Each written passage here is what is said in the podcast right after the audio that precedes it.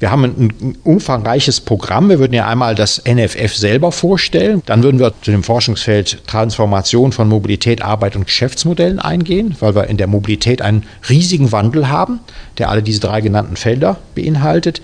Dann würden wir einen kleinen Einblick in die Wasserstoffforschung hier am NFF geben und wir würden uns mit dem Thema autonomen Fahren beschäftigen. Der Fachbereich von Professor Dr. Thomas Vitor, die Konstruktionstechnik, ist mit weiteren unterschiedlichen Instituten der TU Braunschweig im Niedersächsischen Forschungszentrum für Fahrzeugtechnik organisiert. Darum eröffnete die Uni-Präsidentin Professorin Angela Itte den Besuch der Ministerin mit einer Vorstellung der TU. Anschließend stellte NFF-Sprecher Thomas Vitor die Forschungsarbeit des Zentrums vor. Sein Kollege Professor Daniel Woisetschläger betonte jedoch, bei der Übertragung der Grundlagenforschung in den Markt hake es, weshalb das NFF ein Kooperationsmodell entwickelt hat. Professorin Simone Kaufeld stellte anschließend die Forschung zu Transformationsprozessen in Betrieben vor. Zum Abschluss erläuterten Professorin Anne Paschke und ihre Mitarbeiterin die rechtlichen Konsequenzen des Mobilitätswandels. Damit war ein kleiner Einblick in die Arbeit des NFF möglich, auch wenn das Forschungszentrum noch weitere Projekte beheimatet, wie Sprecher Thomas Vitor betont. Es gibt natürlich noch weitere Themen. Wir beschäftigen uns insgesamt mit der Zirkularität der Mobilität. Das heißt, wie kann ich den Mobilitätsträger optimieren, dass er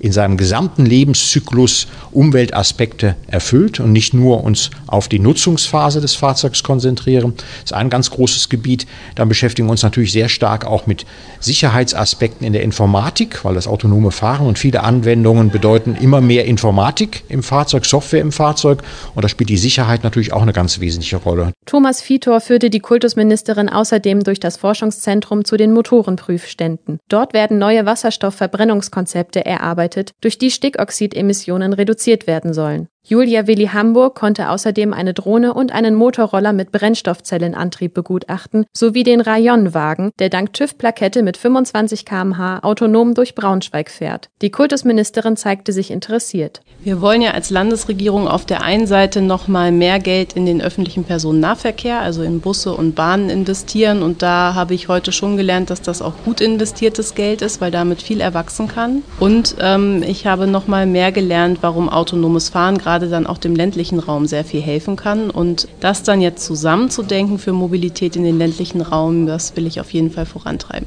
Aber auch als Kultusministerin ist das für mich wichtig, weil viele Lehrkräfte wollen nicht mehr in die ländlichen Räume. Und das hängt oft auch damit zusammen, dass sie sagen, ich will vielleicht kein Auto haben oder ich kann die ähm, Einkaufsmöglichkeiten nicht mehr nutzen.